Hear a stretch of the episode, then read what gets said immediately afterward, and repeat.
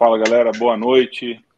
Sejam bem-vindos a mais um webcast do SecurityCast, hoje o de número 74, e vamos falar sobre como criar times de segurança, como estruturar os seus times de segurança. Então, primeiro agradecer a galera aí que está ao vivo com a gente, muito obrigado por estar participando com a gente aí mais esse webcast, e quem estiver ouvindo depois aí também, sejam muito bem-vindos. Mas antes de começar qualquer coisa, vou pedir para o pessoal se apresentar, aí começando pelo nosso amigo Gilberto Sudré. Bom, pessoal, boa noite. Boa noite a todos aí que estão nos assistindo agora ao vivo e depois também na, na gravação. Meu nome é Gilberto Sudré, sou professor, pesquisador da área de computação forense e da área de segurança da informação. É, sou perito na área de computação forense também. Estou aqui para bater um papo aí sobre a parte de hoje, né? Vamos falar sobre as como estruturar uma equipe de segurança da informação. Passar a palavra para o meu amigo Gustavo. Gustavo, para se apresentar também aí. Boa noite, boa noite. Boa noite, tudo bem? Boa noite a todo mundo que está aqui nos ouvindo ao vivo, nos vendo no YouTube. Uh, e também aqueles que vão escutar a gente via podcast depois. Eu também assisti o vídeo. Muito obrigado pela, pela presença aqui, pela audiência. Uh, e hoje a gente traz um tema cada vez mais recorrente, porque a gente está vendo que, com a chegada das leis de proteção de, da privacidade de dados pessoais, a questão também dos tratados internacionais, do combate à corrupção, ou seja, a lei anticorrupção, e outras questões também que envolvem né, o crescimento do time de cibersegurança, como organizar então essa equipe dentro da sua empresa. Óbvio que a gente tem que trabalhar temas que envolvem microempresas, empresas de pequeno porte, grandes empresas, startups. Como é que a gente pode conciliar né, um método organizacional com a questão da metodologia ágil na hora de você criar e organizar a sua empresa internamente. Então, eu devolvo a palavra aí para o Alcion. Boa noite a todo mundo e vamos começar. Bom, pessoal, obrigado aí pela participação. É, valeu aí. Bom, meu nome é Alcion Júnior, né? Todos já, alguns já me conhecem aí, mas vamos falar um pouquinho hoje. Para começar o nosso quadro, a gente sempre vem com algumas notícias, né? Eu já vou meio que soltando uma aqui para gente. Essa notícia que eu achei interessante pra caramba, tá na questão da, da Apple. Sem discussão qual que é o melhor celular, mas a Apple sempre teve muito a propaganda em cima, focada da privacidade, em cima de privacidade. E teve, parece que, um leak aí de uma funcionalidade que eles estão trazendo, que é exatamente de não ter mais CAPTCHA a partir do iOS 16. Não sei se todos viram, se já viram alguma coisa sair no Reddit né, esse final de semana.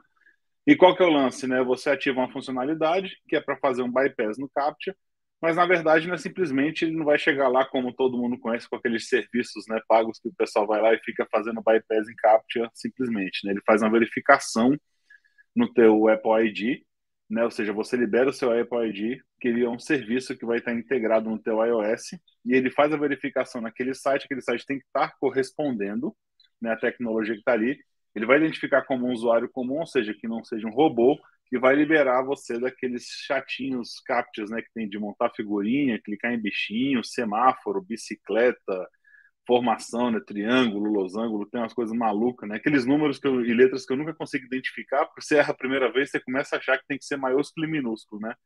Aí você vai de novo, não, não era maiúsculo e minúsculo, eu tinha escrito errado. E aí você fica naquela maluquice, ou quando também dá pau no CAPTCHA, às vezes o serviço do Google é raro, mas acontece muito, né? Fica fora do ar, e aí você fica com o site ali meio, meio zoado. Então, dessa forma aqui, nesse bypass do CAPTCHA, você vai permitir que seu iCloud, de forma privada, isso aqui é importante que eles deixam bem claro, né? Não vai falar, ó, não é o iCloud do Alcion, não é o iCloud do Martinelli, vai falar que é um iCloud verificado pela Apple, ele tem, né? Ou seja, é um usuário, é um usuário que está que é, que é real e que pode passar ali. É lógico que com o tempo acho que a galera ali, né, ainda mais a gente sabe que as tecnologias da China vêm muito forte, é bem capaz daquela galera ali conseguir de alguma forma criar uma forma de bypass aí, tem que entender um pouco mais como será essa tecnologia. Mas a princípio é uma boa ideia, a Apple sempre facilitando de uma forma que deixe mais privado ainda, né? É, que deixe com privacidade a sua conexão e facilitando a vida do usuário. Isso eu acho muito bacana. Mas enfim, uma notícia aí que já já vai estar no, nos iPhones de muita gente aí no, no iOS 16, que deve ser lançado ali em setembro, né? Se eu não me engano, é setembro, eles lançam sempre junto com os novos iPhones. Mas é isso aí, Sudré, quer puxar a tua o, notícia? Aí, o senhor, rapidinho, só falando dessa parte que você falou, é porque assim a diferença, né? A Apple é hoje a empresa mais valiosa do mundo. Né? Isso já, assim, há pouco tempo isso já foi afirmado e, e atualmente é afirmado. É, e como empresas que não se calcaram em cima de dados pessoais, como elas estão cada vez mais ganhando valor, porque as leis de privacidade, principalmente na Europa, estão ameaçando a existência da Meta, né, que é o Facebook, do Google. Então, os caras estão preocupadíssimos porque o business dos caras, o core business é privacidade, é trabalhar a privacidade e vender esse dado. Então, vale a pena olhar por esse lado. Na né? Apple, trabalhando a privacidade, ninguém está defendendo a Apple aqui, falando que, nossa, ela é santa, mas apenas falando que a questão de diferença de negócios com a, com a guinada que o mercado está dando. Mas desculpa aí, pode ir, Gilberto, falar, só para complementar. É verdade. Na verdade, hoje, é, é, invadir ou usar dados pessoais é atividade de risco, né, hoje em dia. Então, está todo mundo de olho nessa situação. Mas a notícia que eu queria, que me chamou a atenção na semana, que eu queria trazer aqui, foi uma pesquisa da Sophos, né, que trouxe uma informação bem interessante. Né? A gente fala que é, com a, os ataques de ransomware, os atacantes, na verdade, evoluíram esses ataques simplesmente não só criptografando, mas eles, na verdade, invadem as redes é, antecipadamente, ficam nas redes durante um período de tempo, é, coletando, desfiltrando dados, e depois, né, na parte final do ataque, exatamente eles criptografam os dados. Com isso, ele tem aquele ataque de dupla extorsão, a extorsão dos dados que estão criptografados, se a empresa não quer é, pagar o resgate para aqueles dados que foram criptografados, aí os atacantes eles passam para o segundo nível né, de extorsão, que é ameaçar a empresa de divulgar os dados que eles filtraram, né, mediante uma, um pagamento, eles evitam de fazer essa, essa filtração de dados, nesse caso. Pois a pesquisa da Sofos trouxe uma informação que eu achei bastante interessante. A média, né, ou seja, esse tempo que o atacante, os atacantes ficam é, dentro da rede da empresa ou das empresas de forma silenciosa, né, analisando os dados, tráfego e filtrando dados, aumentou a média de 11 para 15 dias, ou seja, é, na verdade, isso significa que os atacantes estão ficando mais tempo né, de forma silenciosa dentro das redes, exfiltrando dados, ou pelo menos conhecendo como é que é a estrutura da empresa, é, acessando e-mails, mensagens, arquivos, né?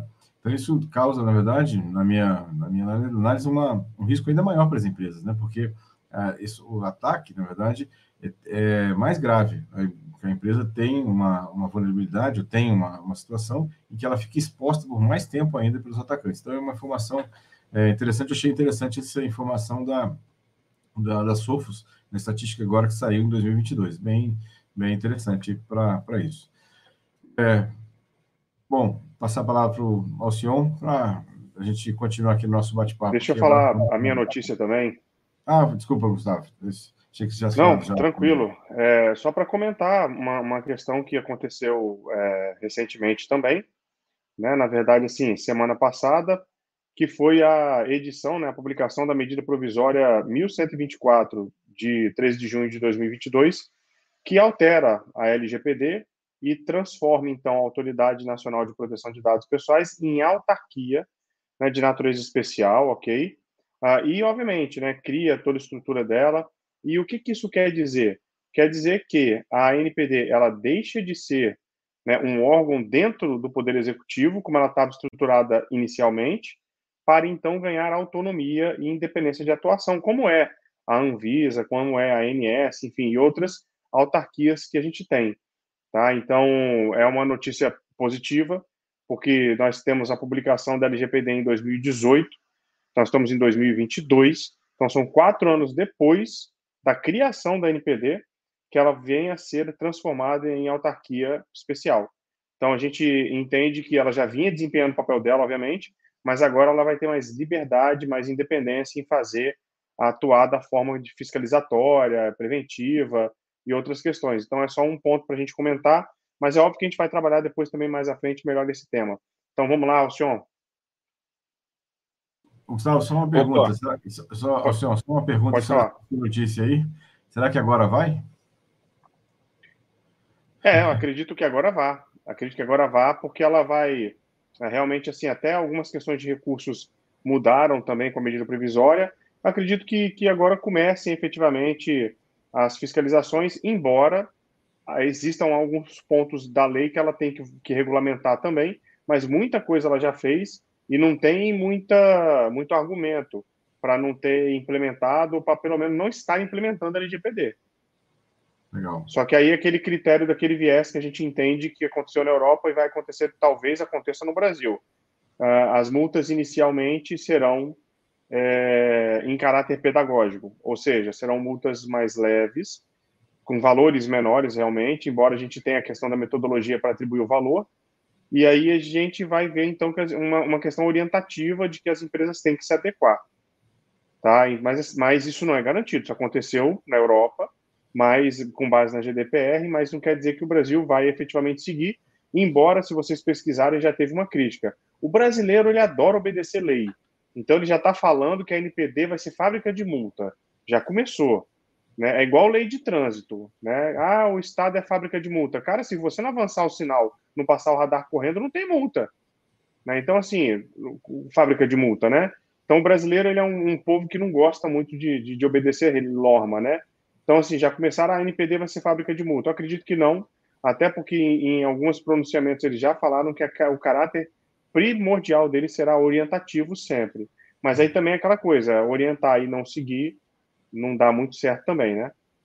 Verdade. Realmente, você olha as leis, que as multas que foram aplicadas na GPR, pelo menos até agora, são multas de valores bem baixos né, em relação ao, que, ao potencial que poderia ser as multas. Né? Isso, tirando Facebook, um outro caso, né? É, tirando, é, que eu falar, é. Facebook, Google, que tomaram as pancadas relativamente pesadas, né? A maioria foi, foram multas bem, bem pequenas mesmo. vamos lá, Xion. Mas eu, eu acho que é bem, é bem por esse lado, saca? Assim, de, de multas e puxando esse um pouquinho dessa discussão, que eu acho que é interessante a gente falar um pouco dele.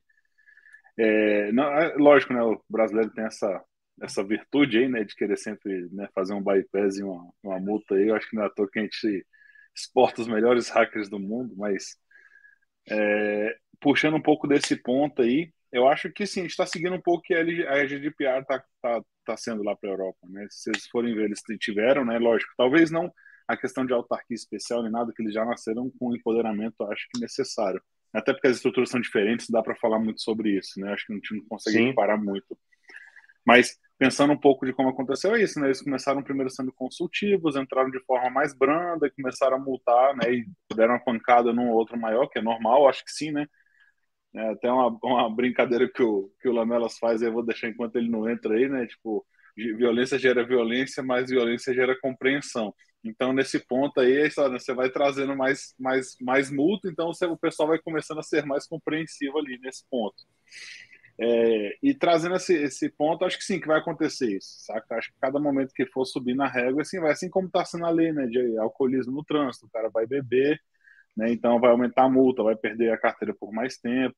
E aí, quanto mais você aumenta, lógico, né? Vai vir uma, vir uma fábrica, né? Lógico, você para numa blitz hoje, se você tiver sem documento do carro, um carro alterado, etc.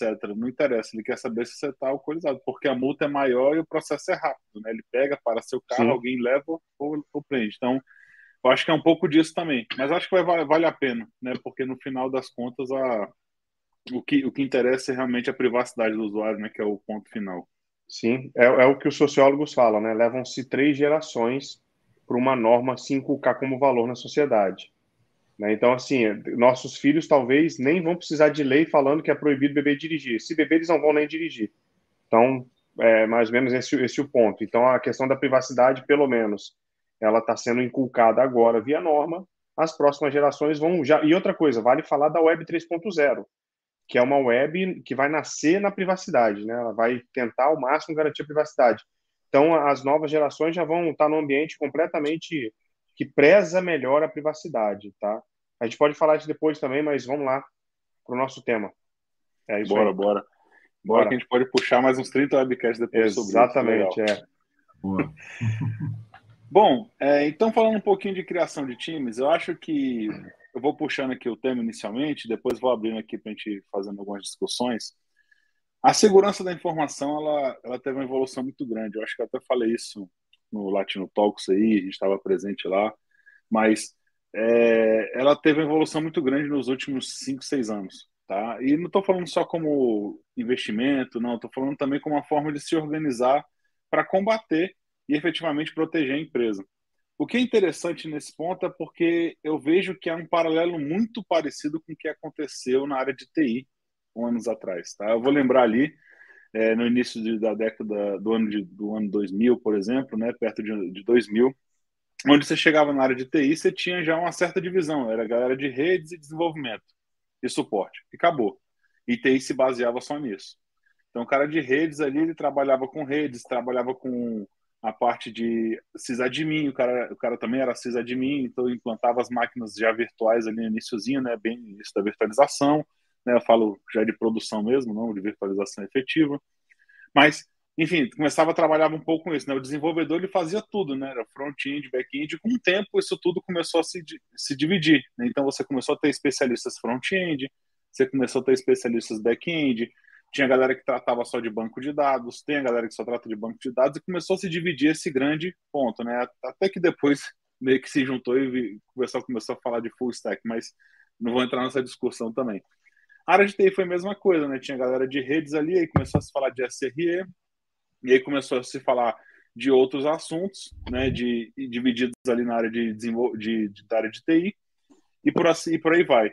E hoje a segurança ela está chegando, acho que nesse status que a gente estava de seis, sete anos atrás. Quando você falava de segurança sete anos atrás, você falava de segurança em geral. Era o cara que cuidava do, a pessoa que cuidava de todos os equipamentos, era a pessoa que cuidava é, efetivamente ali de WAF, de firewall, né, de, enfim, CIEM, e você tinha aquele cara que dava de tudo. E com o tempo começou a se trazer algumas divisões, porque veio o pessoal de ethical hacking, que era para testar realmente se aquela aplicação, se aquele sistema, ou se sua rede ali era segura ou não. Depois de um tempo começou a aparecer pessoas especialistas na parte de inteligência, inteligência começou a ficar muito forte nos últimos anos. Começou a ter gente especialista em segurança e desenvolvimento. E aí cada empresa começou a se dividir de uma forma, e não que esteja incorreto. É importante falar isso, né? Vamos falar aqui de alguns modelos e frameworks. Não significa que eles estão incorretos porque a gente vai falar de outros, mas talvez o que se encaixe melhor em cada situação. E também vai depender muito do tamanho de cada empresa. Mas trazendo esse background todo do que aconteceu aí, né, ou seja, dessa especialização, e hoje nós temos profissionais especialistas, você vai ver ali na contratação, nós temos, é, óbvio, nós temos pessoas que são de DevSecOps, né, de AppSec, nós temos pessoas que são de Pentest, né, ou Red, ou Red Team, né, Pentest é só uma das funções, mas de Red Team, e por aí vai.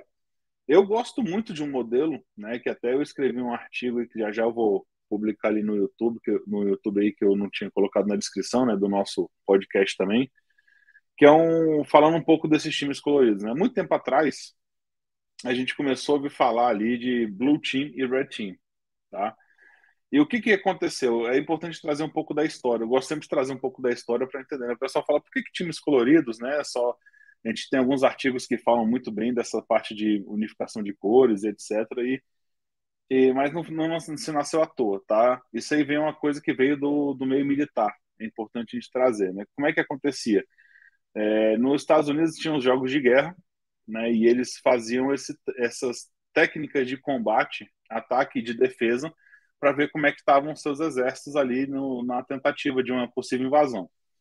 E então, é, lembre-se que isso aí faz o que eu estou falando faz um tempo, né? Foi no, no final ali da década de 70, talvez até um pouco antes.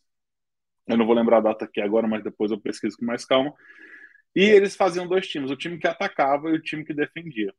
O time que defendia era azul, dado que era os Estados Unidos que a gente estava falando. E o time que atacava era o vermelho, fazendo a menção à União Soviética na época, né? A gente está falando de Guerra Fria, então por isso é tão tempo atrás. É, então o, o, jargão começou a nascer ali. E aí trouxeram essa mesma ideia para dentro da área de segurança. Então foi o grande início de um, de um dos frameworks, como eu falei, que são o, é o framework de times coloridos, que nasceu dessa forma ali, com Blue Team e Red Team. É, bom, falando um pouco disso, né? É, o Red Team, obviamente, é o time que ataca, ele, que, ou seja, que ele busca vulnerabilidades, que ele busca realizar pen testes, ele faz uma série de atividades para achar e buscar formas de burlar os sistemas de defesa que aquela empresa tem. E nós temos o Blue Team, que é a galera que implementa os sistemas de defesa e melhora o sistema de defesa fazendo novas aplicações de regras, etc., e melhorando a forma, talvez até de de ajustar e tunar o que tem né, dentro da empresa para que evite que esse time consiga atacar e, obviamente, simulando né, o que seria o hacker e o hacker ético, né, enfim, os nomes que vocês queiram dar, né, tipo cybercriminoso e a empresa que você está defendendo. Então, esse foi o grande início ali de uma divisão que existia quando a gente falava de segurança, tá? Quando a gente começou a falar de segurança, foi um grande boom, assim. E aí, pessoal, se vocês quiserem me interromper, vocês falem, por favor, senão eu vou acabar falando aqui o, o tempo todo, tá? Tranquilo. Não, mas eu acho bom você contextualizar, depois a gente entra. Tá. E aí, com o tempo, houve desenvolvimento. Quando eu tinha esses dois times, eu, eu até é, vi que estava começando e eu vi um início de uma proposição de um time que seria um time que faria o merge entre, os dois. Eu até acabei palestrando uns oito anos atrás, eu não lembro agora qual foi o evento, né? Foi até do, do nosso grande amigo Anderson Ramos. E eu trouxe essa história do Blue Team Red mostrei esse tipo de ataque e defesa, inclusive físico, não somente digital, né? ou seja, só, só cyber. E eu, eu tinha comentado sobre um time roxo, exatamente isso, né? Que seria o Purple Team, que seria a galera que faz a intermediação ali entre o time vermelho e o time azul, né, o seu blue e o red team, para fazer a intermediação falar assim, o que, que a gente tem de vulnerabilidade e o que, que a gente tem de proteção a, ser realizado. Porque vai ser o cara que vai entender um pouco de risco de negócio, tá? Então é a galera que vai ouvir ali e entender, olha, é, nós temos um risco aqui que temos duas vulnerabilidades, vou dar um exemplo aqui, né? A e a B. A está no sistema no sistema A e a B está no sistema B né, para facilitar a falar. Só que o sistema A é muito importante para a empresa, que ele é o carro-chefe dessa empresa. E o B é um sistema que, enfim, né, sei lá, um sistema que não tem nem importância. É um sistema de controle de livros da biblioteca, se é que existe ainda, né, da, daquela, daquela instituição. Isso aí, então, Elson. É Boa noite, galera. Cheguei agora e já cheguei com o pé na porta, mas tudo bem. É... É, boa noite, cara. É, boa noite. Não, não, é só porque é o seguinte, né? Só para dar uma ideia aí do, do Purple Team. É, porque é o seguinte, você tem a, o Red Team, que é a força oponente, e o Blue Team, que é a força é, defensora, né? o, aquela que você defende. E o Purple Team ele seria mais ou menos uma equipe de arbitragem, né? o que ela intermedia, né? ou seja, o que foram as técnicas usadas pelo, pelo time vermelho e como é que o time azul rea, reagiu e como é que a gente pode remediar isso, isso daí tratando nessa, nesse universo de cores aí do, do, dos frameworks de segurança da informação. Era só uma outra explicação diferente, só isso. É que eu cheguei agora, eu tinha que aparecer, né? Senão depois né, me desculpa matando. Legal. É, mas a ideia é bem essa. E, e, eu comecei a propor ali nesse. Não existia nem framework nem nada, né? Comecei a propor algumas ideias, assim, por exemplo, que a inteligência tivesse dentro desse Purple Team. Então, até porque a inteligência ali para trabalhar junto com a, busca de informações, ajudar na atuação do Red ali, de certa forma, né, apoiar o Blue como vai ser, como vai ser a atuação do Blue.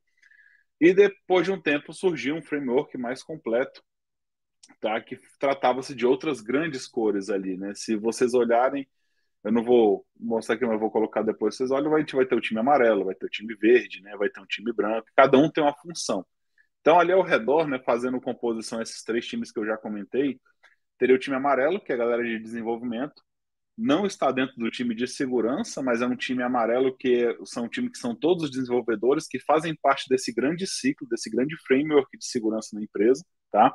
Nós vamos ter o time verde, que é a galera de AppSec, efetivamente, tá? Que vai tratar do DevSecOps, vai tratar de outras grandes coisas ali e apoiar, inclusive, o time de desenvolvedores a fazer de forma melhor e eles têm as suas integrações em si.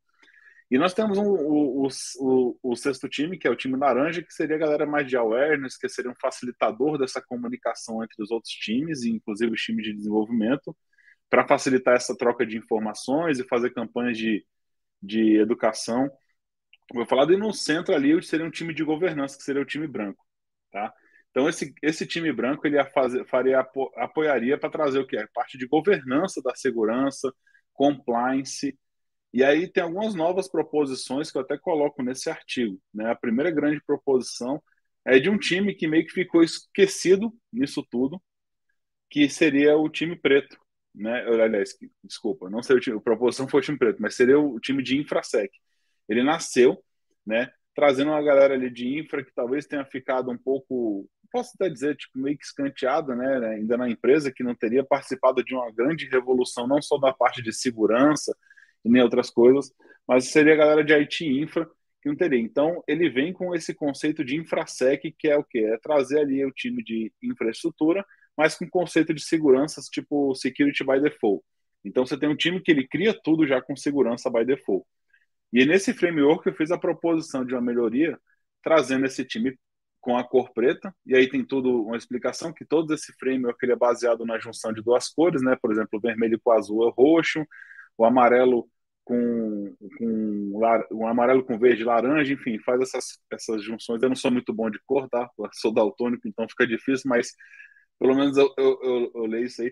E seria a junção de todas as cores, seria o preto. Aí o pessoal fala, ah, mas é o branco, né? O branco seria se for iluminação, né? Se for tinta mesmo, é o time preto. Então a ideia foi exatamente essa, que a junção de todas as cores ele se tornaria o, o time preto. Por quê? Porque ele vai estar englobando todos os outros, outros times, né? Ele não fica nem no centro e nem faz parte dessa bola, desse framework. Ele ficaria realmente por fora, englobando tudo, porque ele tem que entender que é é uma, é uma infraestrutura que ele vai dar uma infra e, e questão de IT para toda a empresa e principalmente dentro de IT.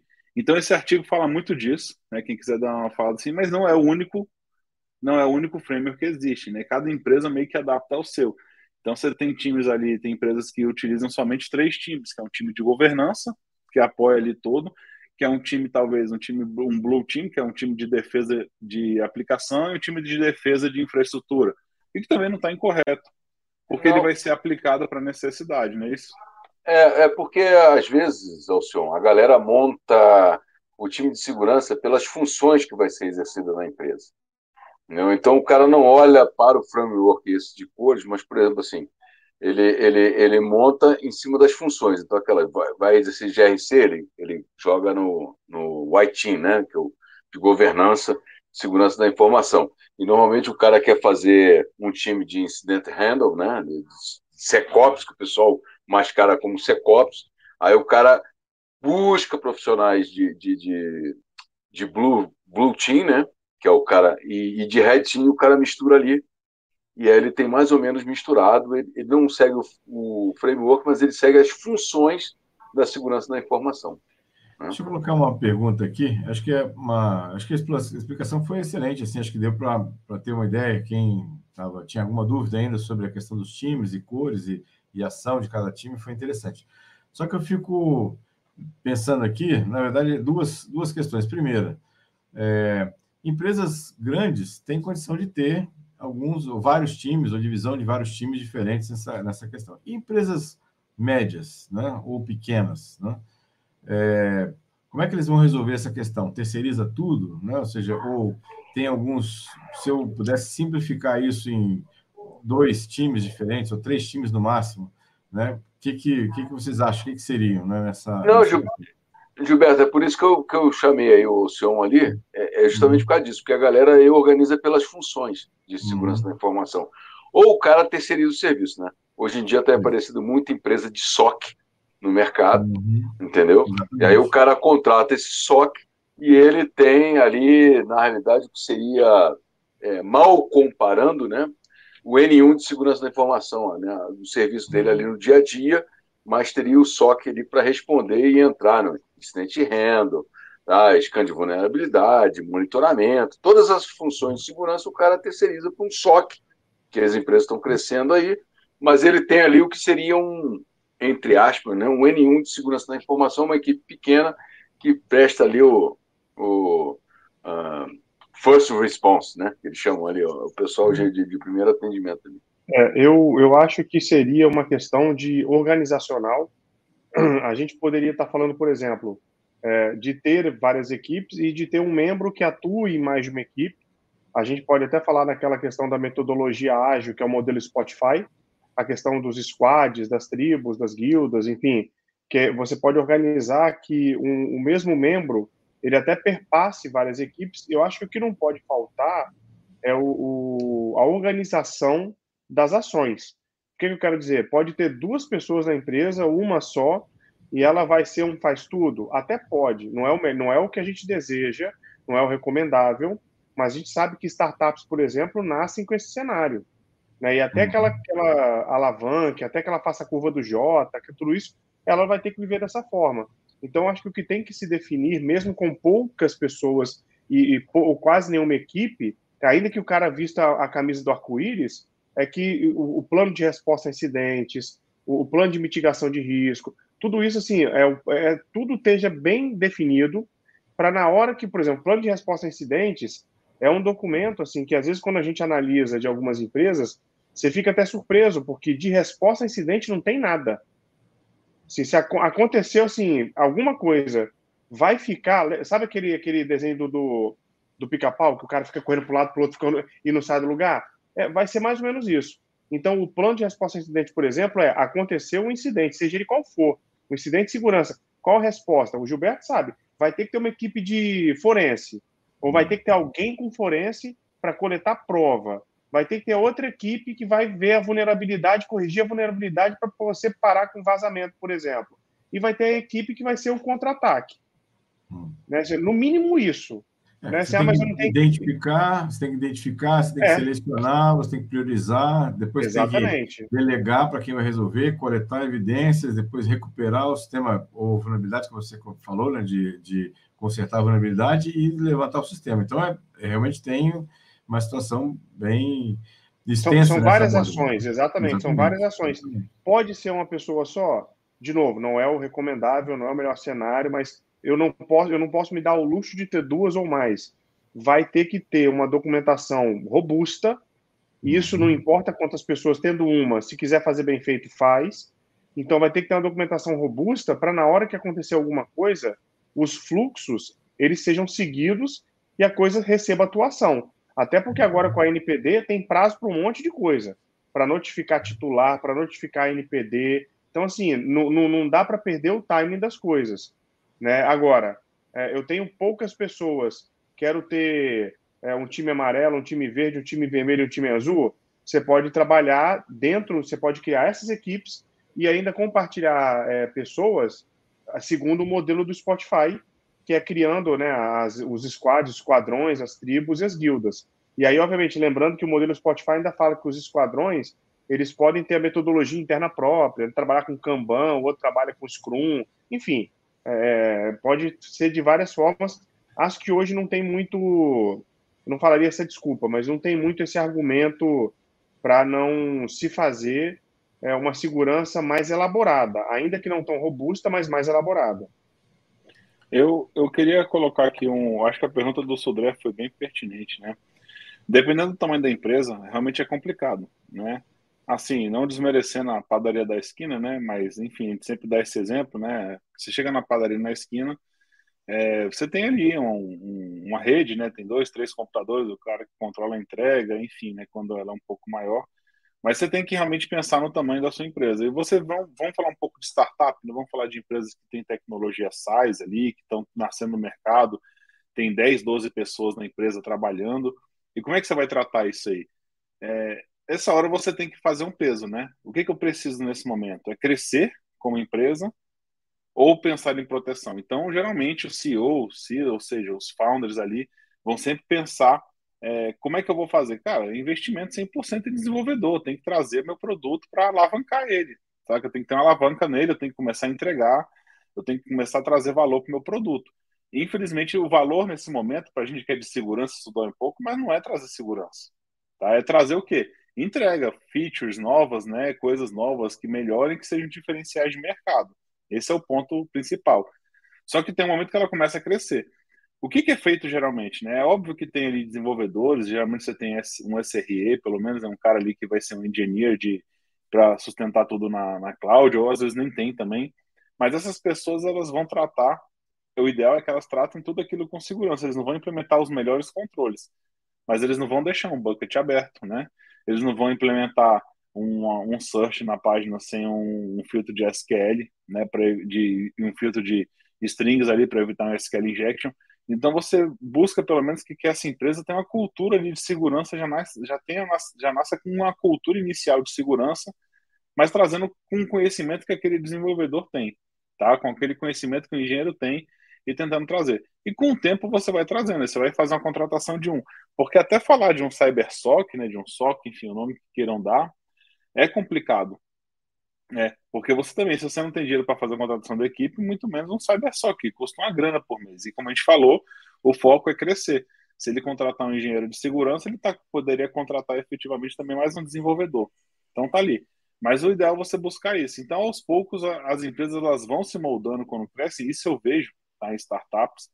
Quando elas começam a crescer e se tornar cada vez mais robustas, elas têm iniciativas de segurança ali dentro. Né? Uma pessoa, duas, três no máximo, ou pessoas que são ali. Então, o que, que você pode fazer? Digamos que a sua empresa chegou naquele nível, né? Isso, isso tudo eu cheguei só para falar assim, ela chegou naquele nível que tem pelo menos uma pessoa de segurança.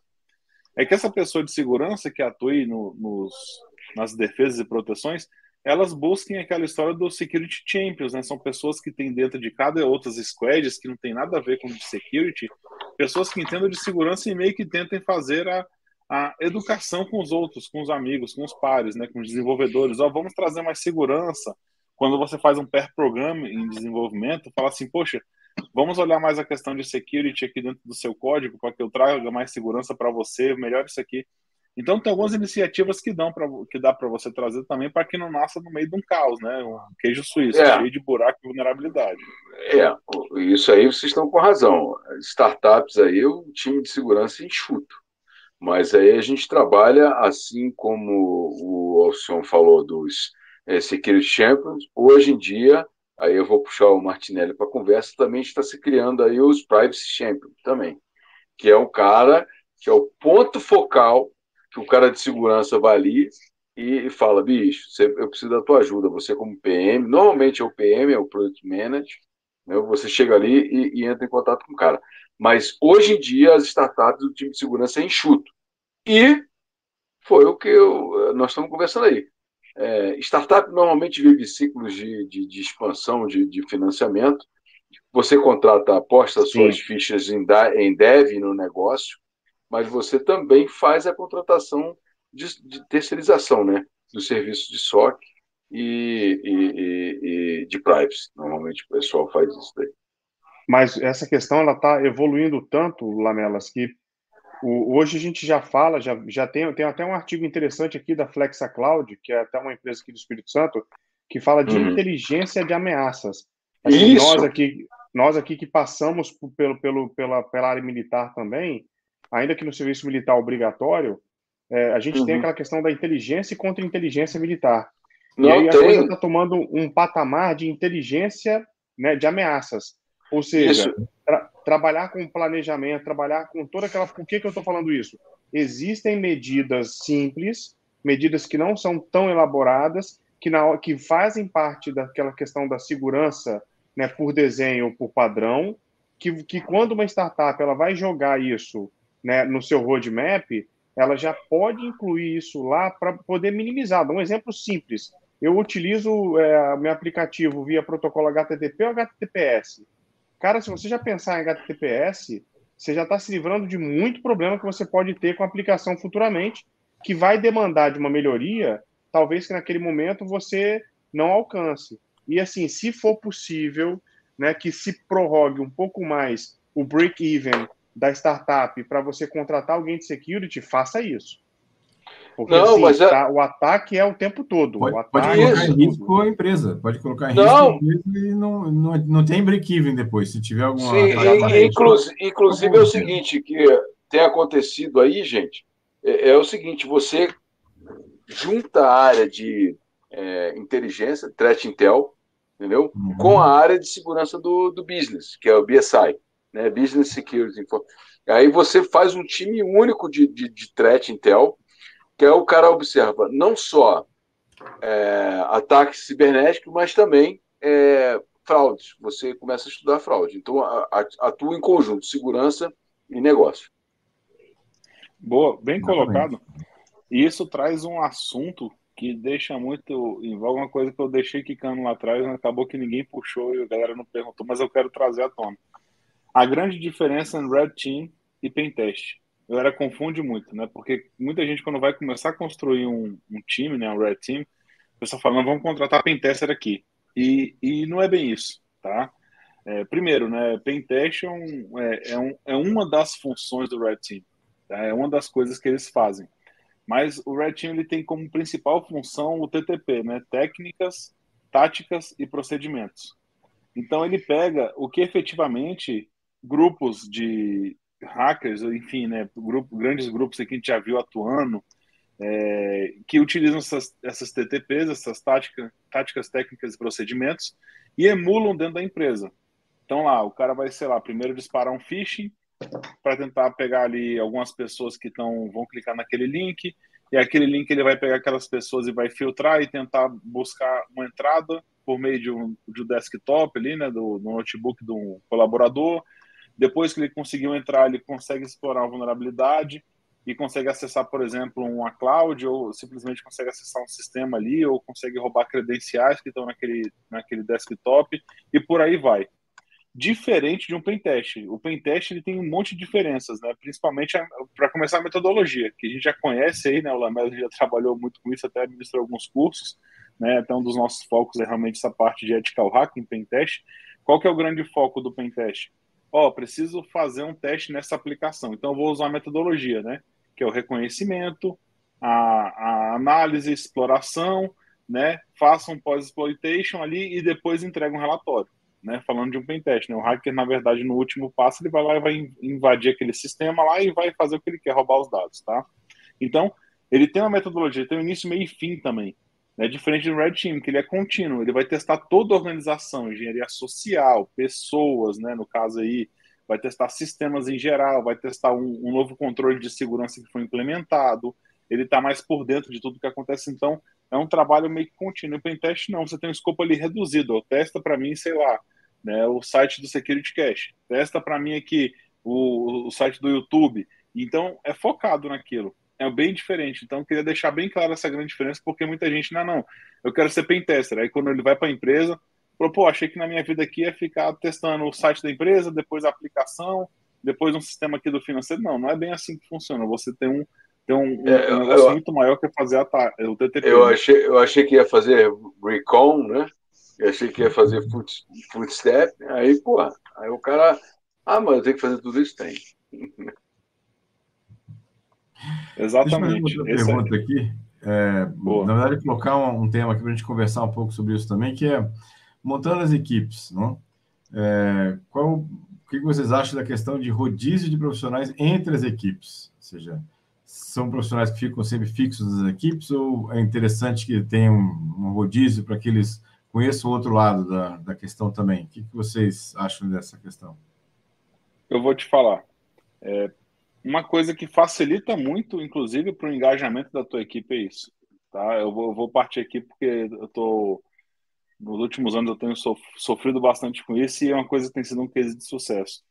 Né? Inclusive agora, né, agregando ali um, um, um Black Team ali, né, que seria um infrasec, você consegue esse conceito legal, saca? São de pessoas que entram ali com conhecimento em infra ou pessoas de desenvolvimento, tá? Que vêm para sua equipe. Você fala, ó, um, um, imagina só, né? Imagina a tua empresa. Você tem uma vaga de AppSec aberta.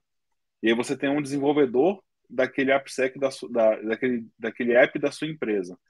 E você tem uma vaga, uma oportunidade de um cara que quer iniciar e tem um conhecimento básico de, de, de security. E você quer trazer ele para cá.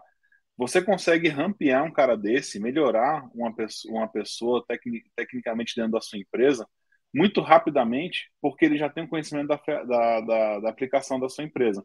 Então ele vem para trabalhar na clipe de AppSec e vai saber de diversos problemas que ocorrem. Até porque, né, a gente até brinca, mas desenvolvedores às vezes deixam coisas para lá porque eles querem entregar features, né? Ou deixam porque realmente querem, agora eu vou apanhar, né? Ou simplesmente porque não tem tempo, porque vem aquela avalanche de demandas, né? E ô, fala assim, ô, ô Leônidas, ô, Leônidas, você tem que parar de arrumar essas confusão aí, Leônidas. Somos 300. São 300 contra... E, e, e, mais brincadeiras à parte é isso. Então, e você tem pessoas também de infra que podem rampear para essa área. E falando agora dentro do ciclo ali, é legal e pode acontecer, né? Às vezes você pega uma pessoa que era de AppSec e traz para o seu time de, de Red Team, sabe? E, lógico, todas as pessoas têm que se desenvolver. Como eu falei no início, é, existem ali é, diversas funções diferentes e cada hora cada um está se especializando mais. E o que, que acontece nesse momento que elas estão se especializando cada vez mais? Você tem especialização, então, por exemplo, é a mesma coisa se a gente fizer um comparativo de pegar um ortopedista e falar que ele vai ter que se tornar um cirurgião a partir de agora. Ele tem um conhecimento médico, entende muita coisa, só que é diferente de saber quais são as técnicas para você fazer o corte, para e aí que me desculpem os médicos, né, fazer a costura, enfim, o que for o nome, né, as suturas e etc.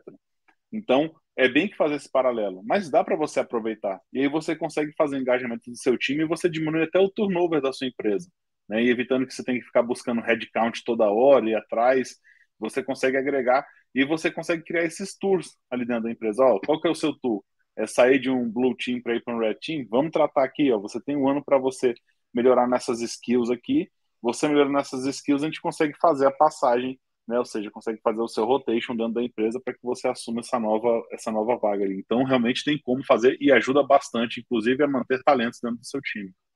E, e além de tudo, você gera comandamento, né? Você gera que o cara vai ficar sabendo, assim, passando por diversas posições, ele vai ficar ganhando um conhecimento muito valioso para a própria empresa. Já vai ter noção do que, que impacta onde. Oh, não, eu trabalhei ali, eu sei que isso pode impactar dessa forma. Então, acho interessante a, a colocação do Gilberto, né? O, o cara, alter, o cara, assim, a, ou a mulher ou o cara alternarem entre é, blue, red, enfim, white, a cor que quiser, para você ganhar conhecimento e até decidir. Às vezes você ama o blue, né? Vai pro red e fala, não, cara, é isso aqui que eu quero, entendeu? Então, é legal isso daí. E você conhecer as dores do outro lado sempre é bom, né? Que você sempre é bom. exatamente o exatamente o que está fazendo, né? Que o que aonde o sapato aperta do outro lado, né? Então acho que é uma, é uma questão interessante também de, de fazer um rodízio sobre isso. Lá.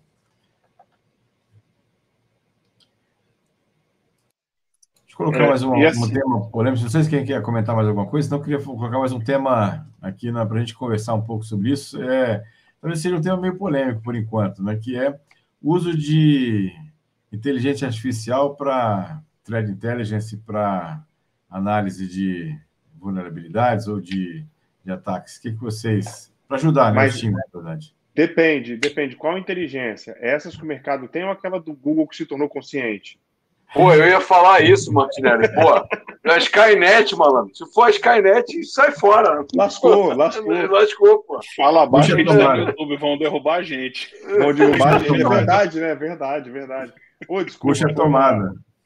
Não, é só, só para lembrar todo mundo aqui que tem mais evidênces matemáticas que nós vivemos uma simulação do que não, tá? Vamos lá, boa semana. Vamos ó, lá. Tem um exemplo Falando, ali atrás. O cara tá Dave, na matriz. O Dave ali, ó. Olha o Dave ali atrás, ó. É, exatamente. O cara tá na Matrix. Olha só, não é possível. Inclusive, a Matrix lançou o Matrix 4 para queimar a Matrix, né? Então. Pô, agora vai ter o Gaytrix, né? O Gatrix, aquele lá do, dos gatinhos, Catrix. Vamos lá. Mas é, Tem, que vocês... é, essa pergunta é legal. Assim, eu eu trabalhei um tempo, né, com a parte de cyber intelligence e, e eu acho que esse esse é um grande passo, saca? É um grande passo quando você consegue tratar com inteligência.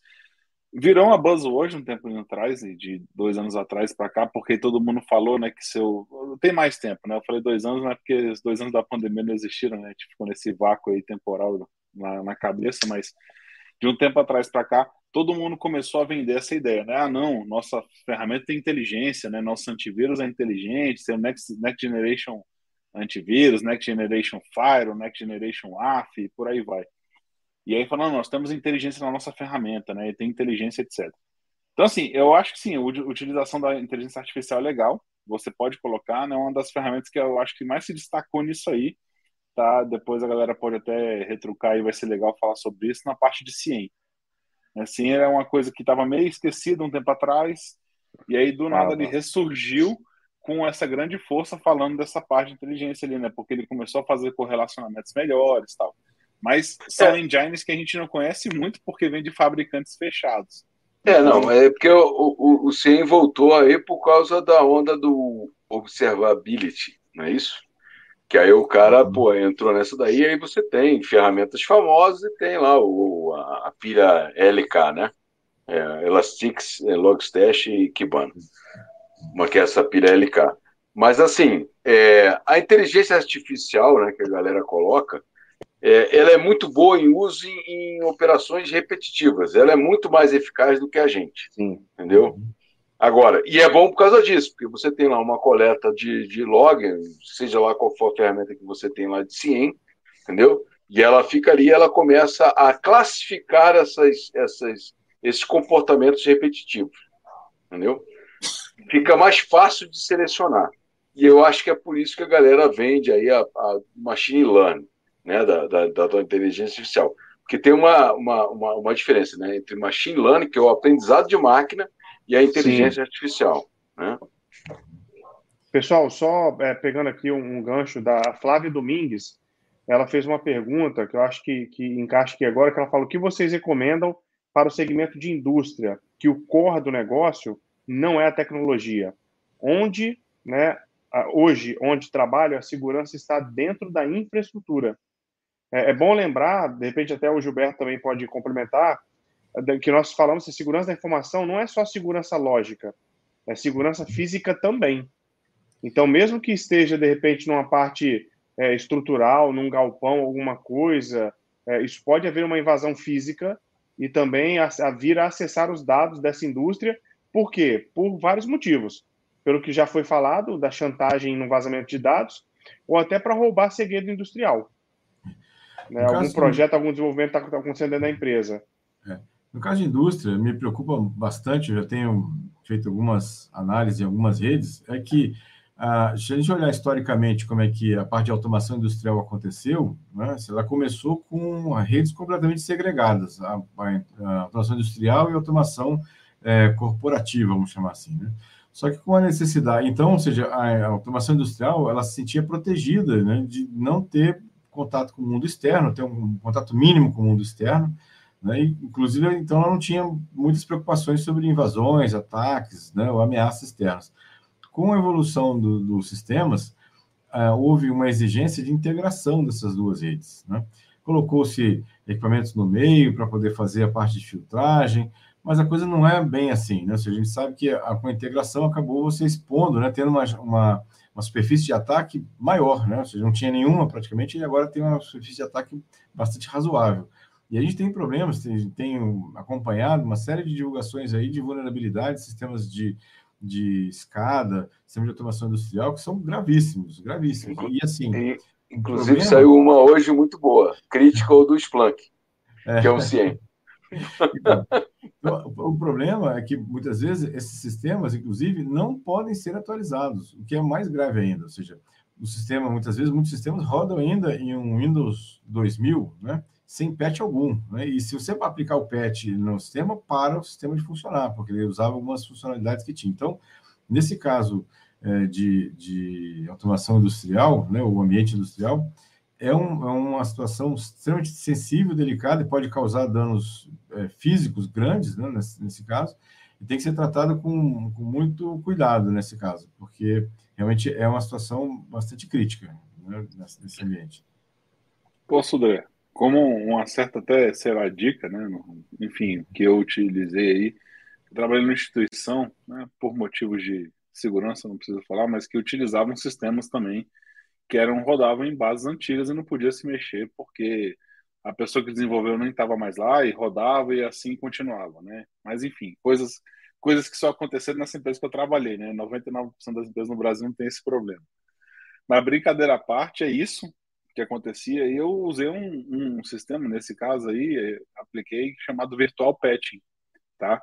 Então, ele precisava ficar para a web, isso era um problema gigantesco. A gente tem o ARF ali para ajudar, lógico que tem, mas como ele ficava para fora, você tem algumas coisas. O que, que o Virtual Patching faz? É, por exemplo, ele vê os patches de correção para as vulnerabilidades que toda aquela aplicação e sistema, né, e, é e o sistema operacional tem, e fica faz uma camada na frente como se aquele aquele servidor tivesse o patch aplicado. Tá? Então, se a pessoa tentasse de alguma forma explorar aquele patch, era bloqueado. Tá? Então, a pessoa não consegue fazer exploração. Tá? Eu não lembro qual que é o, o sistema efetivamente ali do de quem que é o fornecedor, mas existem outros vários. Eu acho que já tem vários hoje lá na época só tinha um e a gente usou isso com sucesso. Agora voltando um pouquinho até na pergunta, né, que foi da Flávia, não é isso? Isso. a Flávia trouxe. É, então, é um, esse é um, um, problema grave. Infelizmente, né, indústria, ela é sempre um pouco diferente de size. E talvez, talvez, o modelo onde a segurança, é por isso que eu falo bem talvez, o modelo onde a segurança fique dentro abaixo de infraestrutura, seja o melhor modelo e o modelo que tem um risco aceitável para aquela empresa, tá? Então, assim, talvez no, no, ao olhar do, de um diretor ali, enfim, né, diretor de TI, eu não sei qual é a função efetiva, ou até, a, ou até um diretor administrativo, que tem empresas que têm realmente um, um cerne tão, digamos assim, antigo, onde a IT infra fique embaixo do diretor administrativo, talvez aquela visão seja que realmente né, aquela área supre a necessidade e o que tem de risco efetivo é aceito pelo diretor eu aceito passar esse risco, porque, enfim, não, a gente não pode fazer esse investimento que a gente tem que fazer investimento em outras áreas. Mas passando um pouquinho por isso aí, até que eu falei um pouco de, de infra e etc., é legal a gente entender, né? Que antigamente, realmente, a segurança ficava abaixo de um, de um time de infraestrutura, que antigamente ela ficava abaixo de uma diretoria administrativa. Depois de um tempo, a, a, essa, essa segurança ela meio que desmembrou e ficou meio que igual, né? Infraestrutura e segurança às vezes abaixo da diretoria administrativa ou já avançando um pouquinho mais, abaixo de uma diretoria de tecnologia, onde você tinha já segurança desmembrada ali de infraestrutura. E o negócio cresceu onde você tem ali realmente um CTO, né? E você tem um CIS, onde você tem um diretor de segurança e um diretor de tecnologia, que eles sentam ali na mesma mesa, eles discutem de igual para igual com o diretor administrativo, discutem de igual para igual com o diretor de produto e fica nesse board aí, no C-level, junto com todo mundo discutindo. Pode ser também que falta, falte um pouco também, talvez, de engajamento do time de infraestrutura ali, ou de segurança, para mostrar a importância que tem para realmente ter mais poder, né, de trazer ali algumas iniciativas e ações que sejam abordadas pela galera. Mas você pode mostrar de algumas outras formas para tentar é, de certa forma, alavancar a área de segurança, saca? Com essa questão de awareness, que é a educação de todo mundo ali, né? Isso. A parte educacional é legal para você trabalhar, porque você consegue esse foco, não, nem que todo, nem que 100% da empresa não aplique naquela campanha de awareness. Mas é importante, talvez, você começar a divulgar que vão ver que segurança é fundamental. Ou pode acontecer como aconteceu no, no mundo inteiro, né? Que apareceu o Snowden da vida e aquele caso ali se tornou prioritário porque viram, ou às vezes um ataque também faz com que a empresa ela comece a alavancar. Ó, sofremos um ataque, tivemos um problema, um ataque de ransomware, a partir de agora isso se torna importante, né? Infelizmente tem pessoas que só aprendem na dor, não tem jeito, né? Tem empresas que é, e vale vale lembrar o senhor que no caso do Snowden, todo mundo lembra da questão da privacidade, cidadão, mas as empresas da Europa, principalmente da Alemanha, questionaram os Estados Unidos que falaram: "Poxa, então você veio me oferecer soluções já sabendo que eu tinha o um problema?" Né? Então, ou seja, eles monitoravam as empresas para saber assim, a, o que, que ela precisava para ir lá oferecer serviço. Então, imagina o que, que não foi isso numa, numa espionagem, numa sabotagem, alguma coisa de um produto ou serviço para um diferencial de mercado. É muito importante manter essa, essa observância, né? essa questão de que a segurança ela perpassa esse negócio só de dados, só de ou, ou questões que vai além disso e vai para o comercial também. Né? Assim, você pode espionar, pode até sabotar uma empresa concorrente por conta da questão da segurança da informação. E por que não lembrar, já que você falou de awareness, quando você tem aquela. Muitas pessoas não vão entender muita piada da referência, mas a questão da comunicação entre a galera da tecnologia e a galera da, da, do executivo, né, a diretoria executiva, o administrativo, essa capacitação ela tem que ser feita para todo mundo pelo menos falar uma língua parecida porque você tem aquela piada em que o cara da TI chega e fala: a gente precisa comprar um modem novo. Ah, de quanto? 56,600. Assim, não, muito caro. Né? Aí vai 33,600. Não, muito caro. 24, 14, 2,400. Ah, não, esse você pode comprar. Aí depois o diretor executivo fala: nossa, mas que internet lenta que a gente tem, né? Então, assim, é justamente saber traduzir e saber dizer que aquilo ali não é um custo, é um investimento. Na verdade, é o que a gente fala na, no mundo corporativo de cost avoidance, ou seja, é um custo evitado. É investir em segurança é um custo evitado. Por quê? Porque você vai ter um prejuízo e vai ter que fazer aquilo de qualquer jeito. Além de depois até ter que responder processo, indenizações, enfim. Então, investimento em segurança hoje é algo que deixou de ser essencial para virar obrigatório. Pois é, cara, você tocou num ponto interessante aí. Eu vou, vou. Acho que a gente vai mudar um pouco a direção da conversa, mas é o seguinte: é, a galera de TI tem que saber falar o negociês, o business. O problema é que muitas vezes a galera de TI começa a falar em framework, em, em, em, nas nossas sopas de letrinha, e esquece de traduzir isso para o board da empresa. Seja o tamanho que for. Entendeu? É, a, a, gente tem que começar, o cara de TI e o de segurança da informação por indução, né, tem que começar a falar o negociês.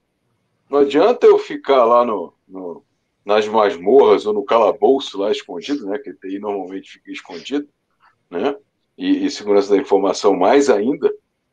É, aí voltar o senhor. Tô, beleza.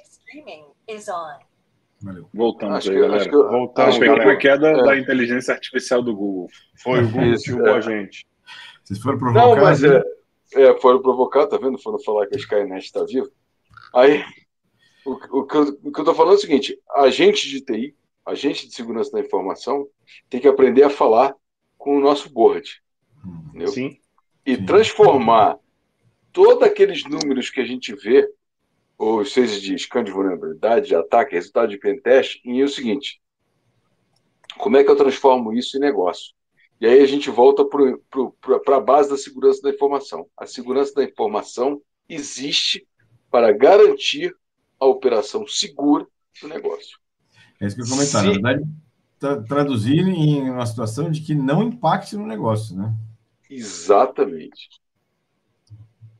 Deixa eu comentar assim, a, a, a Flávia né, comentou aqui sobre, até você comentou também o, o sobre Virtual Pet, mas assim, minha preocupação, obviamente que os sistemas operacionais tipo Windows é, é importante, mas a minha preocupação também é no, no ambiente de automação é, industrial mesmo, nos, nos, nos é, PLCs, né, que tem uma série de vulnerabilidades e, e é complicado você tratar isso, até muitas coisas que não são nem identificadas, porque não, como era um ambiente separado, não tinha teste né, para isso, de segurança. Agora que começamos a descobrir que tinha vulnerabilidades nesse negócio. Então, só, só fazer um contraponto sobre isso aqui. Mas é, é interessante o tapete mesmo, nesse caso. Não, bem, bem, falado, realmente. Assim, esses ambientes de escada, PLG, o que, que tiver industrial, realmente eles não têm né, nenhum tipo de proteção, não tem, não tem talvez nem patch para isso, né? E, o pessoal não se preocupa com isso, não, não existe nem patch de correção para isso.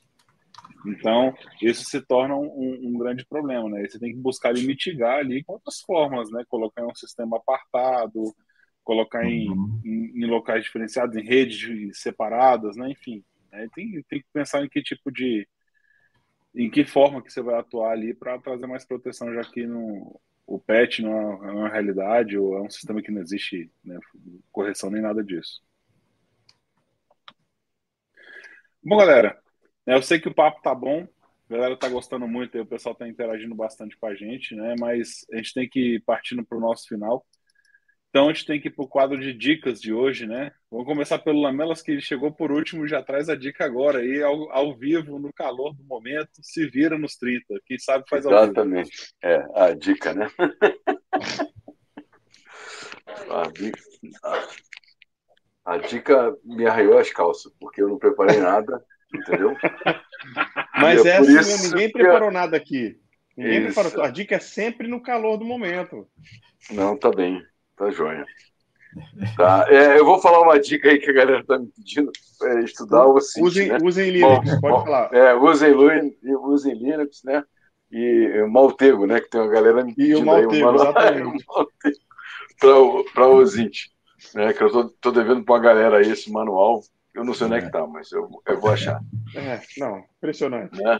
Não, mas assim, a, a dica é o seguinte: se você tiver na função de gerente de segurança ou for assumir a parte de segurança da informação na que a gente falou aqui nessas startups, não startups que estão iniciando, é o interessante é você olhar para a função da segurança da informação. Então, além de prestar segurança do negócio, é gerenciamento de risco, né? governança, observability, tá certo? E, e capacidade de resposta aos incidentes. A dica é geral hoje. Boa, boa. Sudré, contigo aí, sua dica. Minha dica, na verdade, tem a ver com outra notícia da semana também, bastante interessante. Uma, um grupo de pesquisadores demonstrou que é possível é, rastrear, né, e assim, é, até identificar e rastrear celulares pelo sinal de Bluetooth ligado. Então, a minha sugestão, a minha dica é desliguem o seu Bluetooth quando ele não for necessário. Porque Pô, exatamente, é um... mas, mas isso aí voltou à tona, né? Porque é. antigamente, é. quando os celulares, o cara fazia propaganda nessas, em shopping center, era comum. Você Exatamente. que recebeu essa mensagem, venha na loja tal, que você Exatamente. Né? Inclusive, tem uma, uma, na verdade, um pouco mais antiga, umas duas semanas atrás, né? Falando que os chips. Ele falava, acredito que outros celulares também, mas falava especificamente do, do chip de Bluetooth do, da Apple, né? Que ele, ele fica energizado mesmo quando o celular está desligado. E aí você, ele poderia ser utilizado como uma, um ponto de entrada, de ataque no, no celular. O, o, artigo fala especificamente do, do, aparelho da Apple, mas eu acredito que todos os outros aparelhos têm essa vulnerabilidade, ou têm alguma coisa parecida com essa vulnerabilidade também. Então, o Bluetooth não é tão é, inocente assim, né, quanto a gente imagina, né? Que só para conectar ali com o meu smartwatch, o meu meu é, Airbud, por exemplo, mas tem, tem é, uma, é uma superfície de ataque importante hoje para isso. Então, minha dica é essa aí, nesse caso. Aí, Martinelli, passar para você aí sua, sua dica dia, da noite. Aí. Eu não acho que, que minha dica acho que vale a pena. Na verdade, já, já falei aqui, eu vou só frisar. Primeiro, é que os links que nós comentamos aqui, a gente vai tentar colocar nos comentários do vídeo, tá? No, no do YouTube aqui, também no Spotify e no, nos outros é, que a gente tem.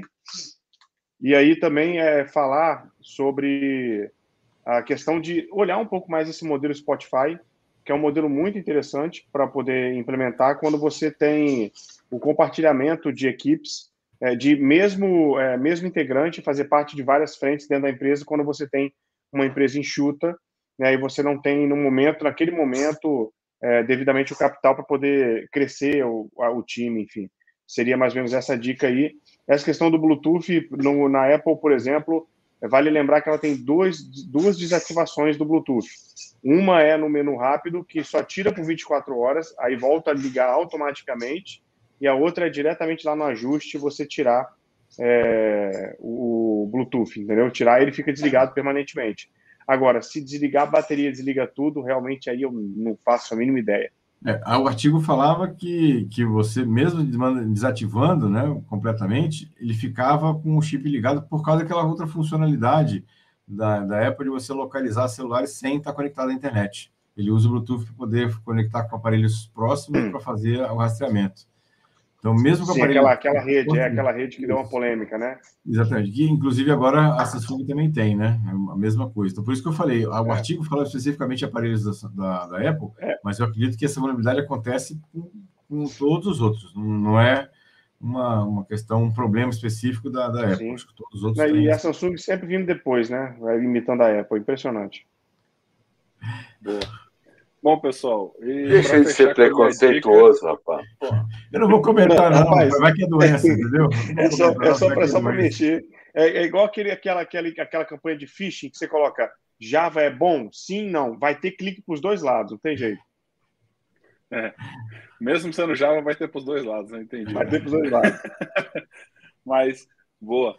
Minha dica da semana, né, usando até uma piada interna nos grupos de segurança, tipo, eu vou falar e vou desligar o webcam é, hoje é segunda-feira, então troque sua senha, né? Troque sua senha que vai dar tudo certo. Para não deixar erro, né? Troque sua senha, que vai sempre estar tá, tá ok.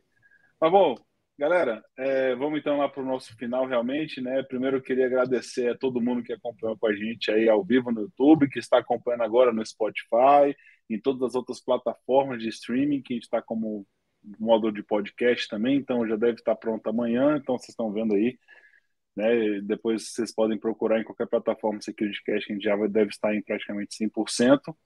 Né? Agradecer a todo mundo que participou e mandando os questionamentos, dúvidas, né? perguntas e dicas também no nosso chat, galera toda. Agradecer aos nossos amigos, como sempre, né? Sudré, Sudré Lamelas e Martinelli. Né? Obrigado aí por estar com a gente aí sempre, né? Isso é bacana. E agora eu vou abrir espaço aí para vocês falarem também, passar aí para o Sudé. Sudé, por favor, comece contigo. Só, só agradecer a quem está nos, nos assistindo aí, lembrando que esse áudio vai estar disponível nos principais portais aí de, é, de, de, podcast, né? Quem quiser assistir, compartilhar, dá o like lá no nosso canal também do YouTube também, para ajudar a gente aí na, a crescer aí na, no alcance, né? E agradecer mais uma vez meus amigos aí, o Sion, Gustavo e Lamelas aí pela, pela companhia nesse, nesse webcast aqui. E daqui a 15 dias estamos de volta aí com mais um tema aí de, de, Tecnodicas aí. Obrigado mais uma vez aí para todos aí. Né? Falou, galera. Boa noite para vocês. Muito obrigado. Boa noite. Então, um abraço, boa semana. Tchau, tchau. Beleza. Não percam, então, né, nosso SecurityCast na nossa página principal, securitycast.com.br. No YouTube, aqui, como você já conhece, né, youtube.com.br securitycast e o grupo do Telegram, que está nos links aí na nossa descrição. Obrigadão, galera. Por Falou. favor, né, se inscrevam, compartilhem e dêem um joinha no nosso vídeo, tá? Seja porque vocês gostaram por, piedade, exatamente. Vamos lá. Um abraço. Boa. Abraço, galera. Até mais. Tchau.